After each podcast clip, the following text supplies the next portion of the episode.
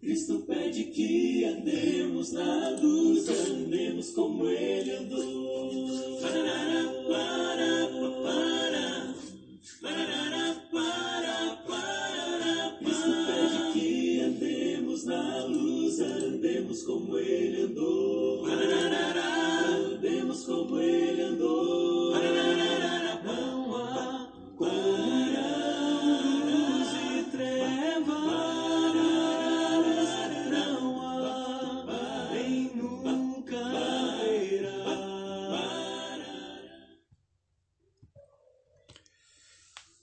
Olá, irmãos e amigos, estamos juntos mais uma vez para o nosso café com Deus.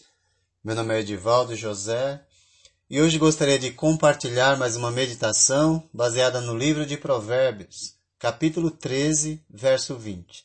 Assim diz a palavra do Senhor. Aquele que anda com os sábios será cada vez mais sábio, mas o companheiro dos tolos acabará mal. Talvez você já tenha ouvido o ditado popular: Me diga com quem tu andas e eu direi quem tu és. Existe verdade nisso, pois certamente as nossas amizades, as nossas companhias acabam influenciando na maneira como vivemos. Se for para o bem, ótimo. Se for para o mal, é necessário parar, pensar e mudar. O verso 20 mostra esse aspecto da disciplina divina. O desenvolvimento da sabedoria é afetado pela companhia que um homem conserva, que um ser humano conserva. E certamente os sábios ensinam com sua maneira de viver, e os tolos também. A diferença é que o sábio não bajula o amigo, revelando assim verdadeiro amor e amizade sincera, pois se preocupa com a sua alma, enquanto o tolo é bajulador dos que o seguem. Não existem amizade, não conseguem desenvolver algo sincero e verdadeiro, pois tudo, às vezes, é feito de forma interesseira. E os erros, muitas vezes, são ignorados. Por isso, o provérbio diz no final: Isso acabará mal. Temos a, temos a oportunidade de escolher verdadeiros amigos e verdadeiros amigos mostram o erro quando eles existem, pois ambos amam a verdade. Certamente, uma amizade sincera se preocupa não apenas com o bem-estar físico do seu amigo, mas também o bem-estar espiritual. Por isso, existindo o erro, haverá correção. Portanto, aquele que anda com os sábios será cada vez mais sábio. E o companheiro dos tolos acabará mal. No Velho Testamento, nós temos dois exemplos que, que nos ajudam a ilustrar esse momento.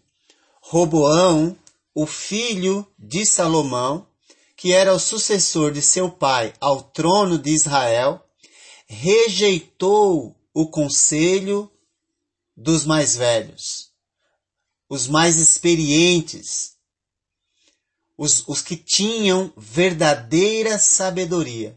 E Roboão perdeu a oportunidade de ser mais sábio, rejeitando o conselho dos mais velhos, mais experientes, e foi buscar conselhos que agradavam os seus ouvidos. Em 2 Crônicas, capítulo 10. Isso acabou trazendo divisão ao reino de Israel naquela ocasião e prejudicou as próximas gerações por causa disso. Tudo porque ele queria ser bajulado. E trouxe somente dificuldade para ele e para a nação. Já Davi, quando foi confrontado com seu erro pelo seu amigo Natã, o profeta, reconheceu o seu erro e teve o seu reino estabelecido, confirmado, pois revelou sabedoria para ouvir e humildade para reconhecer o seu erro e mudar. Como são os seus amigos? São bajuladores ou te confrontam com o seu erro porque te amam demais e não querem ver você destruído por causa de suas más atitudes? E como você recebe a orientação, a correção, a disciplina? Você age como sábio ou age como tolo? Quer ser bajulado ou quer que os seus erros sejam evidenciados para que você tenha a oportunidade de mudar? Verdadeiros amigos são aqueles que nos confrontam com os nossos erros e, em sua sabedoria, mostram amor e com coragem dizem: Você está errado é preciso mudar. E certamente, quando o conselho é ouvido, a sabedoria aumenta, pois sabedoria é a prática do conhecimento adquirido. Verdadeiros amigos nos ajudam a nos manter no caminho do bem e no caminho da justiça. Quando percebem que estamos no caminho do mal, e no caminho da injustiça, e com isso e com isso nos confrontam, há o fortalecimento da amizade, uma amizade verdadeira e sincera. E a sabedoria se multiplica nessa amizade. Por isso o provérbio diz que aquele que anda com os sábios será cada vez mais sábio. Nós já meditamos em Provérbios 13, 18, que diz: Quem despreza a disciplina cai na pobreza e na vergonha, mas quem acolhe a repreensão recebe tratamento honroso. O sábio recebe com prazer a disciplina. Já o tolo despreza a disciplina e com isso perde grande oportunidade de ser honrado. Já vimos também que o orgulho só gera discussões, mas a sabedoria está com os que tomam conselho. Provérbios 13, verso 10. O conselho de Deus que vem da Escritura é: não se associe com quem vive de mau humor, nem ande na companhia de quem se ira facilmente. Do contrário, você acabará imitando essa conduta e cairá em armadilha mortal. Provérbios 22, 24 e 25. O que reflete bem o que estamos estudando.